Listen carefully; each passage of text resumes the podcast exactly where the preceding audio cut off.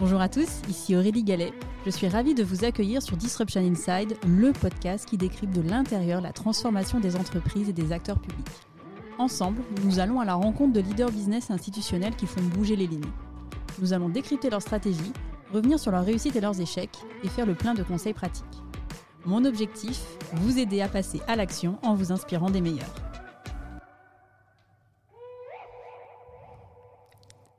Cette semaine, je vous invite à découvrir le témoignage de Florence Verzelaine, directrice générale adjointe en charge des industries, du marketing et du développement durable chez Dassault Systèmes.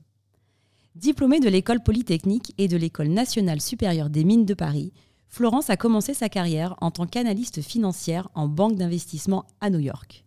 Suivie par quelques années à la Commission européenne, puis dix ans chez Engie. Florence est également administratrice d'Air France, du CNES et de l'Institut Montaigne.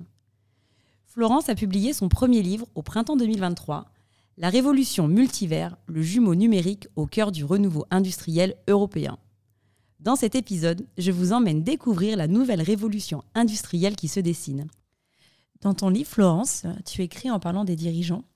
Ils ont du mal à mesurer le retour sur investissement et l'impact de la durabilité sur la rentabilité de l'entreprise. Ce sont des aspects sur lesquels il reste beaucoup de pédagogie à effectuer pour aller vers des modèles d'affaires plus soutenables et plus vertueux. Et surtout, que ces sujets soient incarnés dans le leadership de l'organisation. Tout à fait.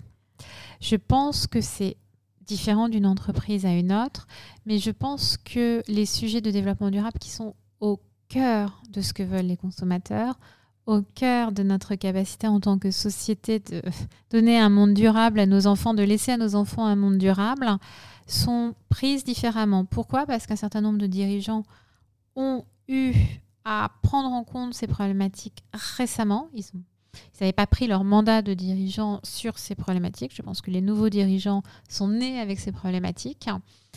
Et euh, je pense aussi que la technologie est une grande partie de la solution à, la crise climatique, mais aussi à notre capacité de faire des produits et des services durables un rapport de Deloitte montre que en fait 90% des solutions pour rester dans une augmentation de température de 1,5 degré d'ici 2030, ce qui est le but de l'accord de Paris, est atteignable rien qu'avec les technologies que nous avons aujourd'hui si nous les appliquions à l'échelle.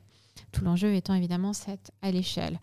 Euh, et les dirigeants ne savent pas forcément, d'où mon bouquin aussi, euh, quelle technologie appliquer en premier, ni réaliser à quel point l'impact peut être important.